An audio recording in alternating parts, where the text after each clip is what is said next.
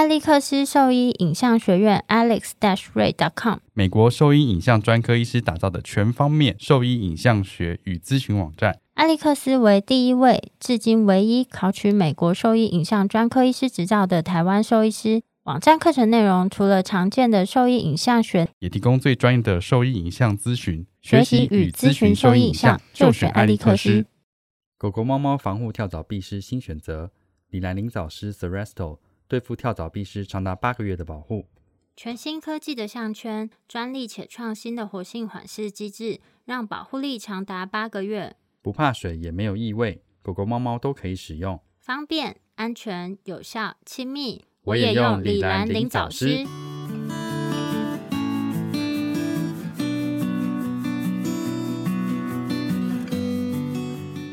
收听的是 Wonder Vet Talk 超级好兽医的闲聊时间，我是兽医师林哲宇 Steven，我是兽医师肖慧珍，在这边我们会用轻松谈论的方式，带给大家一些简单而正确的小动物相关资讯，也会和大家分享一下兽医师日常发生的有趣事情。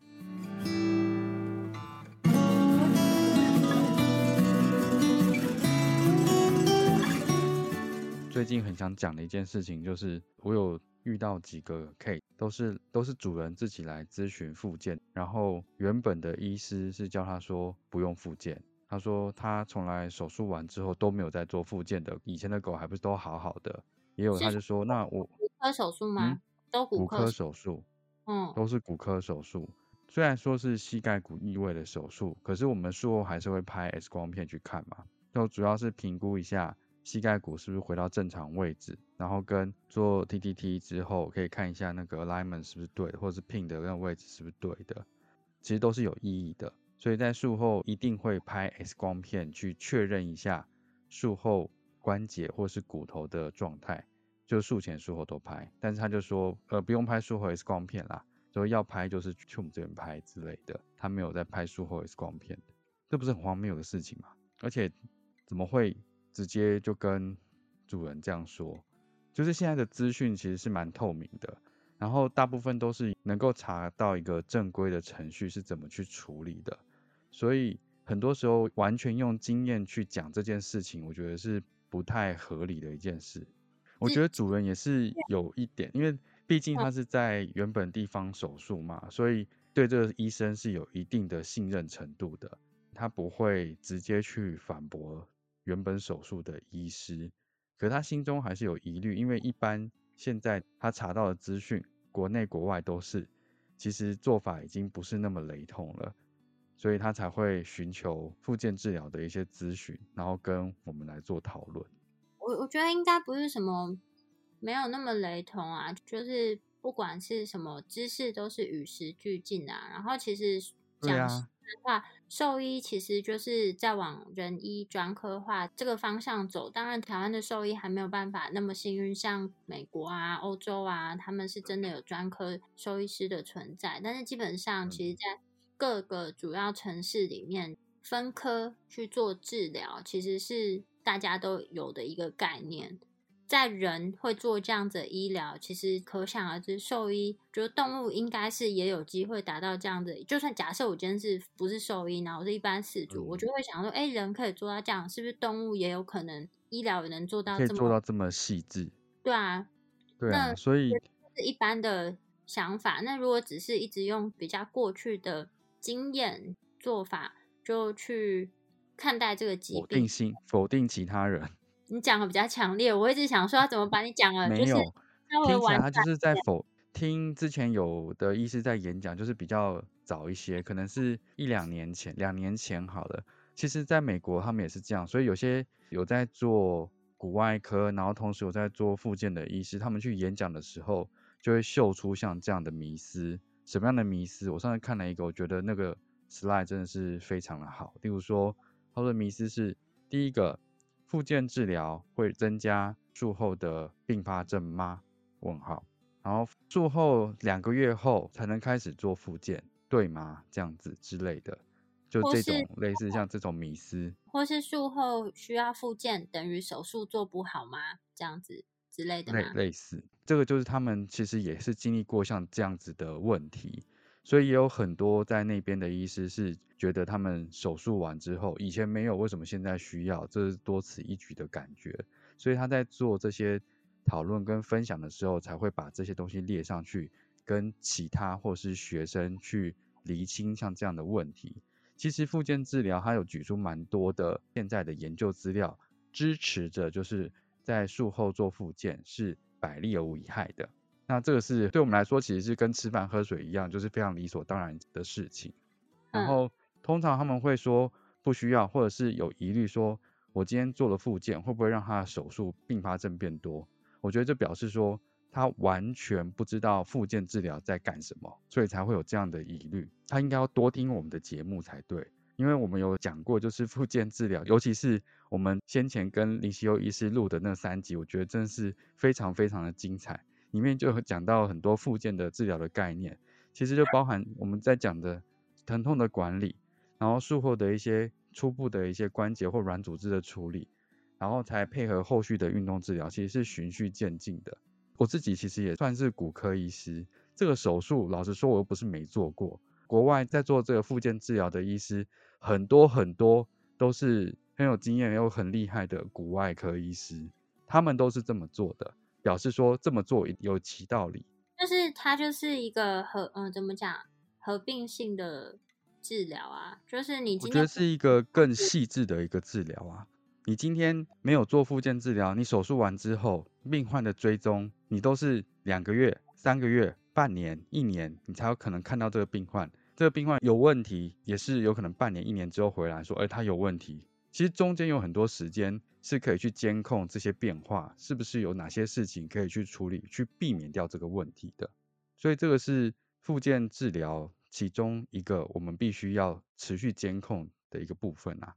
可是就算是骨外科，也不会术后好几个月才追踪一次啊。我不是哦，他都叫他们都是两个月之后再回诊啊。怎么可能？真的假的？然后他们觉，然后比如说主人觉得走路好像没有预期的那么好，想要回去检查或拍 X 光片，他就是不拍。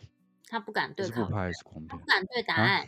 他喜欢很奇怪，对答案。对啊，不敢对答案。很多事情目前有在进步，然后有一些新的做法，其实不一定要全盘接受，但是可以去吸收说这些资讯，人家为什么是这么做，现在为什么要这么做，这样子。就是你至少要知道吧，你知道你就不会有附件治疗会让你的手术并发症变多这种奇怪的迷思。你都在很针对性的言论，感觉的是在念给某个人听啊，这是他会听吗？他不会听。他跟主人说，今天如果我手术完之后，你去做复健治疗，手术有问题算谁的？好像 复健治疗是多么会有负担的一件事情。好像我对这个手术一点都不懂，我可能在呃囊外固定之后，就会一直让他做很强的运动去做处理一样。先不要那么激动，等等，让我问问题。他有针对你 吗？应该没有吧？他只是说复健这件事吧？我也是针对复健这件事啊，我不是说针对我。对啊，但我的意思是说，他这样讲一个程度上也没有错，就是并不是说复健这件事是错的，而是其实现在房间有很多。非兽医师的人，他们也打着复健的名义在帮这些小动物做复健。那如果说，就是这些动物手术完之后，去了这些非兽医师所谓的复健治疗，或是复健运动等等的，或是他们上次有用一个新的名词叫什么？我现在一时想不起来，赋能吗？对，赋能，反正就是用一些模糊的字眼去掩盖他们，对，包装他们。当然，如果说你找到这些地方去帮你的小动物做术后的一些复健的话，那当然失败的到底要算谁的？哎，可是他们本来就不是医疗人员啊，他们本来就不在管束当中啊。如果你去找这些人，你就是自己负责，这是很合理的。对，所以他会不会其实本意是这样子？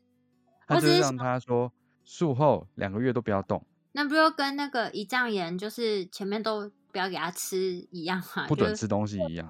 过去的错误概念，现在错误吗？就是比较旧的概念啦。现在发现这些想法就是不合适的，比较被推翻的是吗？可以这样说。对。然后刚好我在这个时期，就是有两个个案，一个个案就是因为他的心脏状况太差了，所以他没有进行囊外固定的手术，所以他就做了 hero brace，就是那个克制膝盖外支架这样子。嗯。另外那个去手术的个案，其实差不多时期的事情。然后有做外支架的这个个案，他就除了外支架之外，还有适时的做复健跟水疗，让他去做活动。平常主人其实配合度很高的去帮他做基础的一些复健跟外支架的佩戴，他其实戴的蛮好的，而且戴的时间慢慢慢慢一直在延长。然后看他戴那支架之后走的状况，两边负重慢慢的比较平均一点，肌肉量我觉得维持的还算不错，可能在这段时间只有一点轻微的萎缩而已。大致上这样控制下来，我觉得以这个没有手术的个案，我觉得算是满意的。反而去手术的那一只，因为两个月的时间都没有活动，就是它的股四头肌这些肌群，然后跟周边的一些结缔组织其实都有一点点粘连，所以它在活动的时候，膝关节活动度相对差一些，然后股四头肌萎缩的其实比较严重。那一只就是有手术的，反而负重比例两只脚差距是比较大的。体重，所以我觉得其实两只体重差不多诶，可能都是在五公斤到六公斤之间啦。重然是小型会有，对啊，小型犬。那我我会建议，更何况是中大型犬，他们如果就是没有进行合适的复健治疗，他们的对啊，复健治疗，他们的那个两脚负重比落差可能会是更大的。因为纵然是，而且我我那时候会会建议他要去手术的原因，就是他除了十字韧带断裂之外，他还有膝盖骨四级异位的问题。只是就结果这个个案的处理的状态的话，我是比较觉得应该如果有复健治疗早期介入去控制疼痛的话，或者做一些比较静态的活动，它或许恢复的状况可以再更好。这是我。现在目前对这个个案的一些想法，觉得为什么到现在还需要说服别人说，哎，他手术之后需要做复健这件事情？不是啊，像我们讲，你是说说服医师吗？还是说服？对啊，说服医师，说服医师，这是有点不可说不用复健这件事情是从医师嘴巴讲出来的。我就觉得说，为什么到今时今日还需要说服医师说，哎，他手术完之后要做复健哦，这样子。没有说不做复健会怎样，会很可怕，没有。但是你可以让你的病患得到更好的恢复，为什么不去做这件事情？而且相信他现在还在用那种，就是术后不要给止痛，这样子他就不会一直到处乱跑。你不要胡乱猜测别人的医疗行为啊，这样也不好。听起来就很没有，就觉得听起来让人生气啊。这整段我已经听了第三次了，因为您真的吗？我讲那么多次吗？你先传去。给我，然后你好像跟我讲的时候有讲一次，然后现在又在那边讲一次，我已经听了第三次了，所以你不会看我真的，那可见我当时有多气啊！所以你看，大家就是因为有这样疫情，很少去上课，所以对一些基本的骨科概念，或者是复健概念，或者是比较新的一些治疗的概念，就开始模糊掉了。我觉得这是这段疫情让人非常，就是知识学习的那个动力稍微有一点下降。对啊，让对对对，让人家有点下降，或者是出现一点就是断点嘛。哎，停滞，出现一点停滞的感觉。但是其实，对啊，我就觉得很多事情都被延后的感觉。而且我其实还蛮怀念之前就是出国上课的这些经历，因为我觉得到国外上这些国外课程啊，就除了学到蛮多新的东西以外，就跟其他医师讨论，就是他们现在做的骨科啊，其实都蛮有趣的。然后听听别人怎么做，然后再想想自己这样子。的观念上是不是有错误？其实我都觉得是一个蛮愉快的经验。对啊，就是像我们之前讲的，我们这样子上课去跟人家讨论，一方面是进步，另一方面就是充电跟放松。其实蛮变态的，就是你没有啊就是我们就觉得愉快，居然是去国外上这个课，专业课程。没有啊，就是因为因为对这个东西很有兴趣啊，所以你出去上课去接收这些新的资讯，是你有兴趣的事情，当然是放松的啊，所以会觉得说，哎，很愉快。我记得那时候去上那些骨科研讨会，在外面看那些骨板啊，就每个兽医师眼睛都亮亮的，然后爬完啊什么之类的，我就觉得说，经过人，你想说这群人怎么了？神经病，神经病！不是因为 现在的那些钢板都做的很漂亮，你不觉得每次都想把它拿来当钥匙圈吗？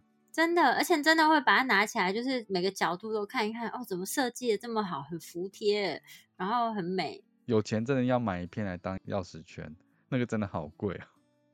骨科啊，算是在毕业之后，就是我觉得就是大学学习的过程啊，因为他学的东西太多，比如说他就是叫小动物外科、小动物内科，那尤其是在我们就学阶段啊，其实他不可能每一个科别都从最基础开始讲，让你这么完整系统性的去学习这些知识内容。那然后在毕业之后啊，我觉得一开始最棒的就是骨科，因为只要是喜欢小动物骨科的。医师应该都知道 LVET 这个组织，LVET 对。然后在我们刚毕业那时候，像这样子就是系统性课程举办的，并不是算太多。那时候选择性其实蛮少的，然后 LVET 又是比较偏国际性的课程，我觉得那时候能够有这个课程在台湾办，其实是非常幸运的一件事情。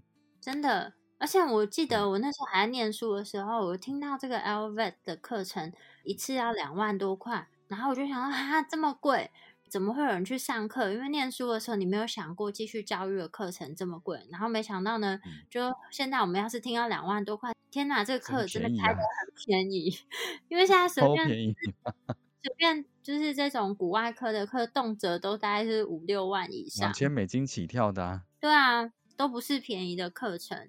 然后对啊，两万块，而且是带实际操作，哎，还有带实际操作，你可以实际用模型骨，然后跟操作那些骨科器械，还有植入物去做练习，就是现在想想，真的是很棒的一次体验呢。就我觉得一开始还没有花过这个钱的时候，不了解这个课程的价值，一旦参加过，就会觉得哦，这果然真的是棒哎！你就上完这个，现在应该不止这个价钱了吧？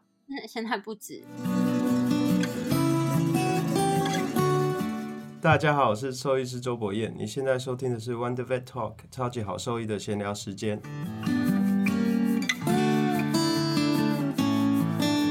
我们去上的那个 TPO 也是 AO Vet 办的，那时候就是在新加坡才有这个课程，在台湾只有办骨折的基础课程，然后跟进阶的骨折处理课程，其他的一些，例如说 TPLO 手术的课程或脊椎手术的课程，其实都要飞到国外去上。对啊，然后我觉得除了课程本身的费用之外，你还有机票钱、住宿费之类的。嗯嗯，而且我觉得 LVET 它是一个，就是如果你对于这种骨外科很有兴趣的，不管是医师啊，或者现在在学学生来讲，它都是一个蛮好的，算是学习的指标，因为它就是有从你的程度不同，从初阶，然后再就是进阶，或是你想要学的更专精一点，特定哪一些手术类型，它都有开。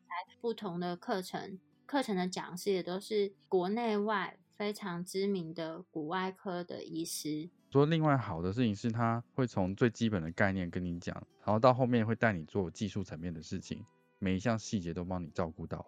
对，然后就是上完这个课，你会觉得就是学习到非常非常多东西。我觉得这种学习的满足感啊，真的很难用言语形容。就是你上完课。的时候，那种开心的感觉是很棒的。我还记得，就有一年呢，那个进阶的 LVET 的课程，然后那一年是台风天，是中台还是强台？然后但讲师已经飞来台湾了。那天我记得我是在一个大风大雨中，就是去上课，就是我 超级希望风雨无阻哎。真的啊，我真是搭计程车，但因为计程车到一个点还要再走进去，我到那个上课教室的时候，全身都湿哒哒，跟落汤鸡一样。但你就是去上课，还是觉得很开心。我觉得他们都是会把比较新的骨折的一些治疗概念啊，然后就是都统整到那个课程里面，我就觉得是蛮不错的。而且就算它是 AOVET 骨折的基础班，每年都会把新的一些概念再加进去里面。嗯，而且就是每年的课程内容其实都不一样，所以其实我觉得就算是经验丰富的，就是骨外科医师啊，就算你每年都在去重复上这些课程，其实都还是会有不同的想法跟不同的火花，而且他在那个每一次请来的讲师都是不太一样。那每一个医师他们遇到的一些困难病例啊，还有他们遇到这些手术。有什么样的技巧啊，可以去克服这些困难，其实都不太相同。那我觉得都可以去听他像这样医师的分享，其实我觉得在临床上是有蛮大的帮助。然后，所以我觉得反复去上这些 AOVET 骨科处理的基础班或者是进阶班，其实都是很值得的一件事情。而且我跟你讲哦，就是像韩国人啊，就是他们是，我想说韩国人是谁？没有，就是韩国人，他们就是包机，然后还有自己，哎，他们很很夸张哎，就是其就是他们是一团这样一起去美国上这个基础班，那课包下来。对啊，我记得听学长讲，好像是是韩国吗？还是日本？是日本吧？哦，应该是韩国，他们一票人一起去，然后日本人去，他们是自备一个翻译，我也忘记了。反正就韩国跟日本可能都，因为这好几年前听学长讲的，就是代表这个课程它内容是很吸引人，然后而且大家不愿意付出这么大的代价去学习。其实我觉得，只要是外科医师，一定都知道 L 这个组织啊，因为就是 L vet L 组织里面就是兽医的，算是一个单位。然后其实 L 它最早的话是在，我只知道是从人开始嘛。我们上的那个第一堂课就是 L vet 的主班，他第一堂课就是讲 L 的历史，还有 L vet 没有。就是最早 L 这个组织它是怎么样开始？因为 L 的总部在瑞士嘛，因为那时候在一九五零年代啊，就是滑雪是一个很流行的运动嘛，所以在瑞士那个地方，就很多人就是去滑雪之后呢，就产生了就骨折，产生了骨折，对，没错，对，真的滑雪好像是一个蛮容易骨折的运动，而且很可怕。对，我同学就是去滑雪，很可怕，会死掉吧？我同学是没有死，但他骨折了。不是说这种一撞之后可能躺不知道躺了一个月才起来这样子，也是有这种的情形啊。反正就是因为这个关系，所以那时候呢，就是他在一九五八年就创立在瑞士。在 A.O 之前呢，其实在骨折治疗之后，就那种骨愈合的时期呢，他们是禁止使用受伤的这只脚。在 A.O 之前呢，就是如果说你有骨折病患啊，你假设骨折之后你回到工作岗位呢，大概会需要六到十二个月的时间，而且有百分之四十的胫骨骨折的，就是小腿骨啦，小腿骨骨折的病患，他们就因此成为永久的残障人士。你看有多可怜？以前是就是骨折叫你就在骨愈合期间就是禁止使用这只脚，哎，哦，你看这是多么久以前，一九五八年哎的概念。一九，所以现在还叫他把那个动物关在那个家里两个月，不让他用这只脚，怎么可能？嗯，然后所以那时候他们就开始建立了一些骨折该怎么样处理，然后有一些 guideline 这样子。对对对，所以最早的话是因为这样成立了，然后也希望明年我可以顺利去瑞士参观一下，就是那边的总部。你要多拍点照片。那你要去滑雪吗？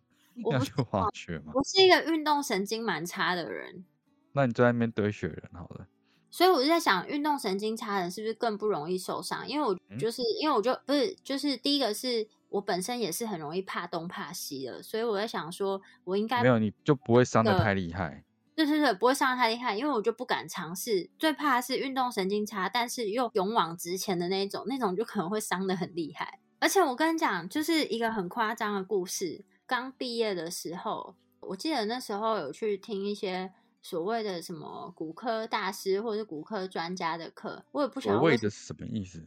你说 local 的吗？对对对，但我忘记那个医师的名字了。但是我记得我那时候上完那堂课之后，我内心充满了惊恐，因为他就说他做一个骨折手术，做到一半，然后他发现他缺了什么东西，然后他就跑去五金行，把狗就放在那边这样子。然后我那时候就很惊恐，我想说哈，骨折骨折是这样做的吗？就是怎么会这样子？是啊，然后还有就是外伤的处理也是有一点惊吓，就是明明就是一个开放性的骨折的伤口，然后呢，他就用一些东西把它胡乱的包起来，然后把骨头整个就是露出来，看起来就是虽然我那时候还不理解就是骨折的标准处理程序，但我至少知道无菌是很重要的。然后它就是一个没有无菌的状况下，然后把那个伤口整个暴露出来，然后最后呢，就是那只狗的脚到底会不会用，我也是不得而知。但是呢，这种感觉不如就是他这么不会处理，应该是直接截肢算了。不是重点是他是某一堂课的讲师，还一直秀这些东西出来，我就觉得超超惊吓。那是十五年前、二十年前。闭嘴！你不要乱算好不好？就是我刚毕业的时候，不要乱算。反正，在上了那个 L V 的课之后，你就会更加了解说哪些东西就是错误的，那哪一些东西是正确的，就尽量避免掉。然后套句老师说的，再简单的事情都有可能会发生灾难性的结果。真的没错，而且我就是刚刚我们闲聊的时候才讲到，就是那时候在爱屋工作的时候，有一只黄金猎犬，它就是后脚骨折，然后去别的地方做完手术。做完手术哦，是已经做完手术的哦，但毛没有剃干净吗？没有，它就毛没有剃。我一开始还不清楚到底是发生了什么事情。对，就是就是远看啦，但近看你就知道它那个脚是跛行的嘛。然后就是远看不跛行也也是薄型。但是我一说远 看，它毛毛长长的啦，你没有发现说那个脚的毛是被剃光的这样子。然后他就说做完手术之后，那个脚还是用的不太好，而且呢，好像就是有一个伤口在，好像会流一些。液体出来，然后我就想，对，会流汁，然后就想说到底是哪里。于是呢，我就是把它带进去检查，然后剃毛，然后毛一剃开呢，动了一下他的脚，就发现有一根骨钉就从上面溜出来一点点。哦，是你弄的，就是你弄的，原本一定不是这样子。对，原本一定是在里面，都是因为我摸了一下他的脚，那骨钉就溜出。一定是你弄的，谁叫你剃毛的？反正我那时候就整个傻眼，我记得我那时候很慌张，我还跟你们讲说：“天哪，怎么会这样子？”然后你们就说：“不然你拿看看。”然后我就我就决定的，我们是这样说的吗？我在忙什么？不是，我不知道你们为什么这样跟我讲。然后反正我最后一定在手术，一定在手术。屁嘞！反正我就最后是把那个伤口清干净，然后把那个骨钉拔出来送去做细菌培养啊，不然那个骨钉，他手术不就白做了？嗯。你那手术不就白做了？对啊，那狗的骨钉就这样子露出来，然后就是狗脚动一下，它那个骨钉就是上下那边动，这东西有个屁用哦？对啊，就是它这个是连骨折的最基本的概念都没有，那他做了一个很奇怪的手术，还增加了感染的风险。他后来就是有感染啊，废话，已经流脓了。就变成说，你连最基本的概念都没有去处理这件事情，其实是非常非常可怕的。你有可能会把一个原本可以比较简单处理的个案，变成一个很复杂的个案，造成灾难性的结果。真的，因为它原本就是大腿骨的一个蛮简单的骨折而已，简单单一断面的骨折。对对对，就最后搞的就是又感染。我记得后来手术是用就是锁定系统做固定。我我忘记是用 Proof 还是用 SOP 啊，反正就是可能如果是锁定系统，应该是 SOP 啦。嗯，对，应该是我忘记是哪一个。当时是很惊吓的。这两年就是这些课程其实停办了蛮久一段时间，现在因为疫情稍微比较缓和一点，我们现在刚好 AO 开始又有像这样子的课程又试出，我觉得是一个非常非常难得的机会。那最近有一个蛮不错的线上课程了。这个课程是由我们比较熟悉的一些讲师，像是叶利森老师、张家明医师，还有美国的外科专科医师周博彦医师领军。那一定要讲一下，他是周博彦医师，是台湾第一位的美外科专科医师。嗯，来帮大家讲课。这三位医师讲课其实都非常非常的有魅力。这次的内容其实我觉得非常非常实用。它包含了第一个是怎么样去处置创伤病患的一些开放性伤口，或去选择适合的敷料。其实这个是目前我觉得对于一般临床兽医师来说是非常受用的一个内容。然后还有一些怎么样预防手术区域的感染的一些策略，还有术后的照顾啊，术前的计划。另外还会再介绍一下骨外固定支架的广泛的应用的一些方式，这样子。最后就是怎样去正确评估创伤病患的疼痛，然后跟拟定适当的止痛方案，这些都是在目前不管是骨科或者是一般的外科都非常需要使用的一些知识。我觉得这个所以如果对这样的门诊，呃，就是不管什么样的医院，就是创伤病患是一定都会遇到的。那你如果是不会。呃，就是如果说医院的设备是没有办法进行太复杂的骨外科手术，但这堂课它是可以帮助你如何在第一时间先做一个良好的控制跟处置。其实我觉得看这个就非常想上个课了。它是那个网络课程嘛，对不对？它分两天。对，然后两个整天呢，从早上九点到下午四点，中间十二点到一点是休息时间。嗯。然后是十二月八号跟十二月九号两天的网络课程。而且最棒的事情啊，就是虽然它是在周间的时段，但是如果你没有办法现场参加课程的人，他之后还可以免费的观看，就是回放。就是我觉得这是回放哎，对啊，所以就是这是线上课程的好处。那另外呢，这堂课里面还有两，就是跟这样就跟 podcast 一样，一次听不懂可以听十遍。对，一次听不懂可以听十遍，而且重点是英文不好没关系，因为它全程都有中文字幕翻译。怎么这么好？怎么这么好？虽然刚三位医师都是台湾的，就是讲国语，但是还有两位区域讲师，就是呃，两位区域讲师，一个是那个亚太区的 AOVET 的负责人 Mark Light，嗯，我上过他蛮多次课，也是一个非常非常非常好的讲师。几乎每一次的 AOVET 的课，他都会到台湾。嗯，还有另外一位讲师就是 Lucas，那这个大家可能比较没有那么认识，但是他也是在澳洲地区就是很知名的医师这样子。嗯，最后最后最重要一件事情就是这个课程的注册费用只要七十美金，哎，七十美金，两天满满的课程还可以回放，又有中文字幕。哎，我们这个真的没有接业配，是真没有业配，这个课真的 真心推荐的一个好课程，所以各位医师如果。有听到这一集的话，一定要去参加这个课程。像我，一定是立刻就去买了。最好是我参加的时候，一定要看到你的。没问题，没问题，我一定买。这个实在是太便宜了。真的啊，而且我觉得，就是之前有一些课是虽然是线上课程，但是它是没有办法回放啊，那时间没有办法配合啊。平常我怎么有办法？而且就是之前很智障，我之前有报过一个国外的课程，然后它课程是凌晨三点到四点，钱就放水流了。这我也是不意外啦，没有办法。那你是还有还有报过一个课程，然后你就跟我说这个有多棒，然后因为你没有发现它不是线上课程，是实体。你怎么知道？哎，我讲过这件事情吗？这这太智障了。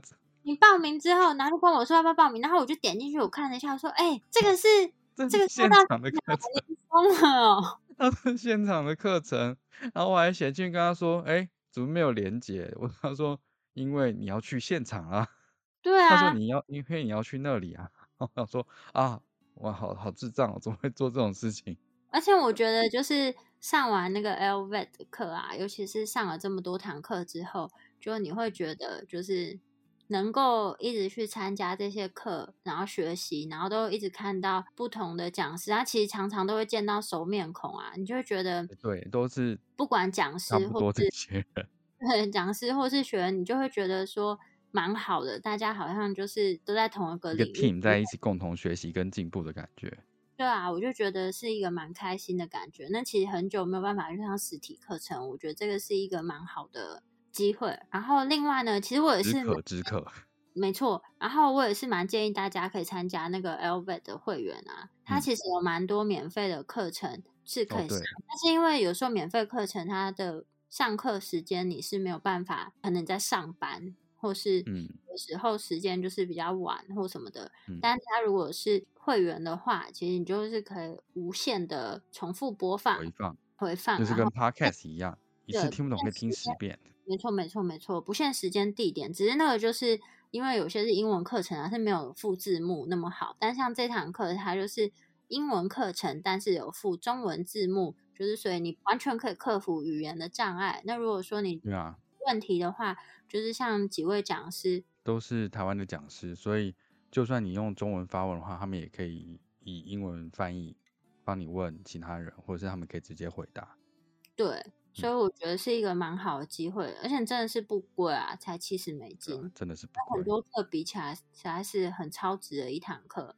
我觉得啊，这个课啊，就是不只是医师，其实我觉得像是大五。在学的学生，如果你是对于就是外科啊，或是这种急诊是有兴趣的，其实我觉得这堂课也是蛮好的入门课程。因为从他的那个课程介绍里面看起来，我觉得他对于比如说这种外伤的处置啊、敷料的选择等等，这其实都会是临床上很常遇到的一些课题。